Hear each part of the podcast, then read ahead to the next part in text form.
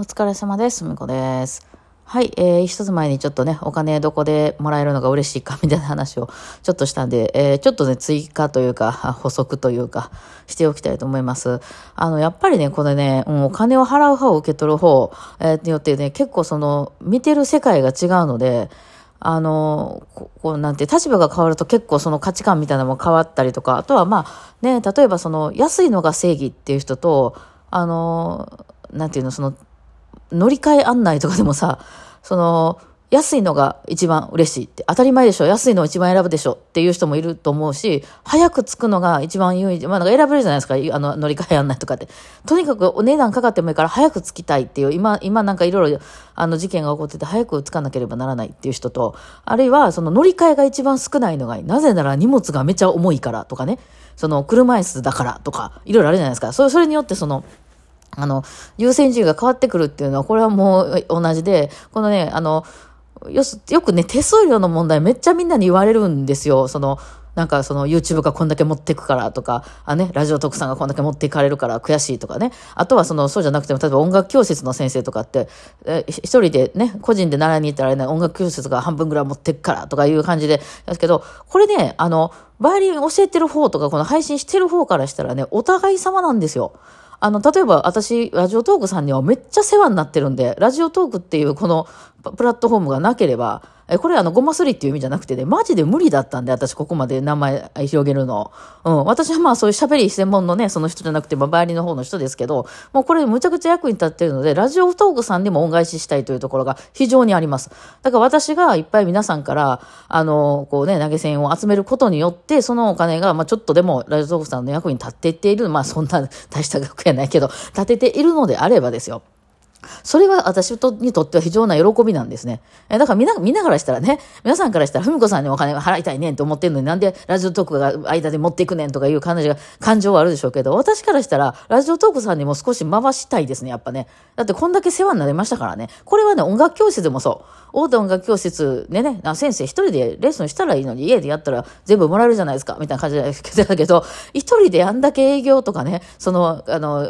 施設を使ったりでね、空調にしたって、部屋にしたって、一人でやろうと思ったらそれを用意しないといけないわけで、実際私なんか今、子供と二人で住んでる、ここで家でレッスンなんかできないですから、その場所を提供してもらってるとかいう意味で言うなら、やっぱりその皆さんからのお金をその音楽教室で流すことによって、その業界自体のもう、まあ、ビビったらもんですよ。ビビたらもんやけど、その業界みたいなもんがこう回っていくんであれば、それは私は喜びですね。なので、その、まあ、さすがにね、Google の YouTube とかまでなったら別に私がどうこうせんでも YouTube を回っていくと思いますけど、その、ね、えー、まあ、日本の会社とかであるんならばね、それはなんかそこに貢献していきたいなっていう気持ちは、私はあります。だから別に、こっちからしたら、その、ニックキその手数料を取っていく、ラジオトーク名みたいなことは全然思ってないですね。むしろ、全然ちゃんとその取り分取ってくださいと思ってます。それはね。そう。だからまあ、そういうのをね、その立ち位置変わるといろいろ変わるよね。だから高槻ジャズにしても、高槻ジャズをすることによって、その音楽聴きに行くのええなって言って、その、その時は私らにお金は全然入ってこんかったとしても、後々回り回って私のライブに来てもらう人が増えたり、あるいはその音楽の業界、関西のね、音楽の業界そのものが、あ、ライブ行ってみようかなって思う人が、それによってちょっとでも増えるんであれば、その経済的な意味でちょっと膨らみますから、私らのね、もうだいぶ遠くくるくる回って、ちょっと増えるかもしれないですね、うちらにね。それはありがたいことなので。だからもうその、その時だけを考えるとね、えこっちに取られたとかね、あの、儲けがこんだけだったみたいなことはなりますけども、まあ広い意味では考えてますね。結構ね、馬鹿にならんのですよ。そういう意味でこの、あの、無料ギフトも非常に大事なんですよね。それが送られることによってなんかこう回ってるので、なんかそのね、あの、こう前の方出たりとかいろいろあるわけでしょだからそれによってこう、あ、ふみこさんっていう人がいるんやなって認知されるのは非常に大事なんで、やっぱね、その、もちろん常連さんはすごく大事で、今私にいっぱい応援してくださってる方はめちゃくちゃ大事なんですけど、そう、あの、いわゆる減っていくもんなので、それってお客さんっていうのはね、あの、まあ、別にその嫌いになるとかじゃなくて、えー、なんか環境が変わったら最近そういや YouTube あんまり見えひんくなったとかあるでしょ？ね、とか、その引っ越してレッスン通えなくなったみたいな、その、なんか全然その、わざとじゃなくても、その人間って変わっていくもんじゃないですか？興味の対象も変わっていくし、住む場所とか、ね、子供が生まれたからそんなんやってる暇なくなったとかもあるじゃないですか。なので、あの、人はね、どんどん減っていくので、新規開拓は絶対ずっとやっていかないといけないんですよね。なので、そういう意味で、その新規開拓を構、あの、まあ、新規開拓で新しく来た人はあんまりお金投げへんからっつって、そこは別にね、やりませんって、営業とかしませんってなったら、もう、あの、私立ぼみなんでずっとね。なので、まあ、こういう商売においては新規開拓は絶対必要なので、そういう意味での、その、無料ギフトとか、そういう、あの、ただでも引くよみたいなのは、あの、場所によっては選べばね、え大事やったりします。だから難しいよね。聞いてる方としては、この間ただやったのに、みたいなことがあったりするから、なんで今ただじゃないんだみたいなこと。まあ、こっちも一応思惑があってですね、ここは新規取れると思ったら安くでもやりますし、だから高槻ジャズなんでまさにそれです。ただ、普段の、あの、まあ、あの、ライブハウスとかでやってるやつとかを同じような値段では絶対やりません。だって新規来ないからさ、そう、それはね、あります。うん、っていうのは考えてますね。はい。ね。あとですね、その、まあ、ちょっと大手音楽教室の話が出たんで、その話をしますとですね、まあ、大手音楽教室に関しては、そこだけで食べていくような仕事っていうか、会社員としてのみたいなのは、まあ、無理ゲーですね。なんでかというとですね、その趣味枠みたいな、趣味枠って言って怒られますけど、そこだけで食べてないっていう人がいっぱい先生として参入してるからなんですよ。まあ、ポップスの方はそうでもないんかな。クラシックの方は特にそうです。えっと、だから、学校、音大出てすぐの若い子とか、あるいは50代、60代の先生とかが結構多かったりするんですよね。えー、っていうのは、あの、大体まあ30ぐらいまでには辞めるかな、一回。うん。あの、辞めない人っていうのは、要するにそこで稼いでない人なんですよ。まあ、どういう状況かと言いますと、あの、今の現在、ま、まさにこの状態ですけど、あの、まあ、大学出てすぐの人って実家にいるじゃないですか。だから、あの、家賃とかローンとかないわけなんですね。まだ子供も、子供さんもいなかったり、結婚してないとかなんで、まあ、お小遣い稼げればいいわけなんですよ。お家で。ね。家賃分のお金とか、そういうのいらない子供の教育費とかいりませんから。ってなってくるとですね、まあ月10万でも稼げたらそれ使えたらね、あの、いろいろ、まあ、ちょっと貯めたら旅行ぐらい行けますやんね。ということで、あの、別にそんなにそこで、あの、やっぱ30万は稼げないと困りますみたいな、ね、ローンも払わないといけないし、子供の学校費もどんどんかかってきますみたいなことはないわけなんですよね。なので行けるわけです。で、逆にですね、この50代、60代っていうのは、まあ、バイオリンの場合、女の先生が多いんで、まあ、女の人の話で言いますと、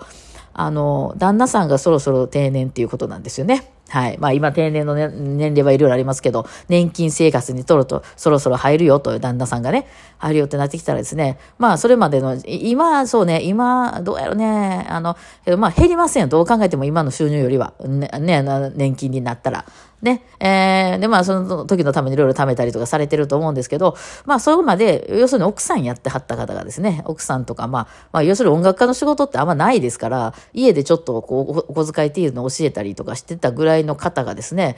まあ、ちょっともうちょっとね、あの、お小遣いぐらいは自分で稼げるようにならないと、本当にこれからお金がないわっていうことになってですね、えー、っていうので、ちょっとその音楽教室っていうので広まってるところはあります。で、本当にお金困ってるわけじゃなくて、一応その家のお金とかいうのは、そのね、年金だったり、旦那さんの今までのお金とかだったりとかであるわけなんですよ。だからそれこそ自分が友達とご飯食べたり、えー、ね、あの子供にちょっと物を買ってあげたりするのに、お小遣い10万ぐらいあったらいいよねっていう先生なわけなんですよ。わかります？これ。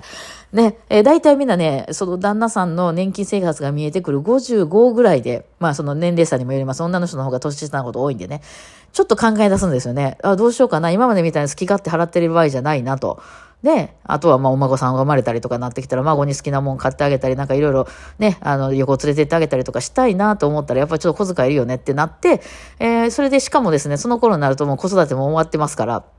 えー、まあそのおお母さんのね、あの自分のご両親の介護とかはあったりとかはしてきますけど、あのまあちょっと子供とかは手が離れてですね、あの今まですっごい忙しかったのが、ちょっとこう暇というか時間ができてですね、うまい具合にね。うん。そうするとなんかその社会的意義っていうかその主婦としてのさ、自分の。今まではやっぱ子供の世話をしないといけないとか、ね、旦那さんにあの、お弁当作らないといけない、晩ご飯作らないといけないみたいなのがあったんですけど、まああんまり必要なくなってきてですね。えー、もう知らみませんけど、まあそれはそれで皆さん忙しいと思いますけどね。あの、こう、私のなんか社会的な意味、役、役に立ってるのかな私って、みたいなとこ結構グラッとくるっていうのはよく聞いています。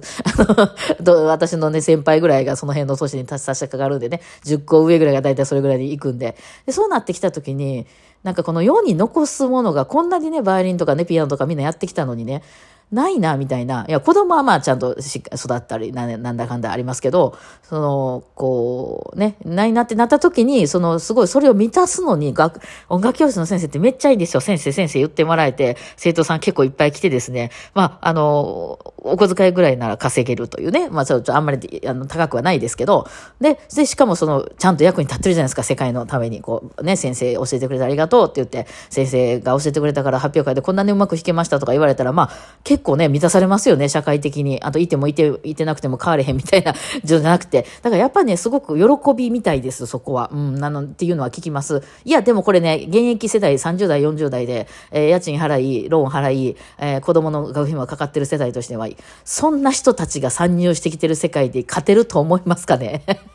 もうその人たちはそれぐらいお金もらえたら、まあ十分なんですよ。十分じゃないかもしれないけど、別に困ってないから、まあ、安いよねとかで終わっちゃうわけなんですよ。うん。なので、まあそうういう人がどんどん音楽教室の方も入ってきますんで、特に困ってないです、音楽教室も。安くしてどんどんみんなが辞めていくんならね、もうちょっと給料も上げて人を雇うっていうことをすると思いますけど、安くていい人たちがやあのどんどん来るのでね、若い人たちとか。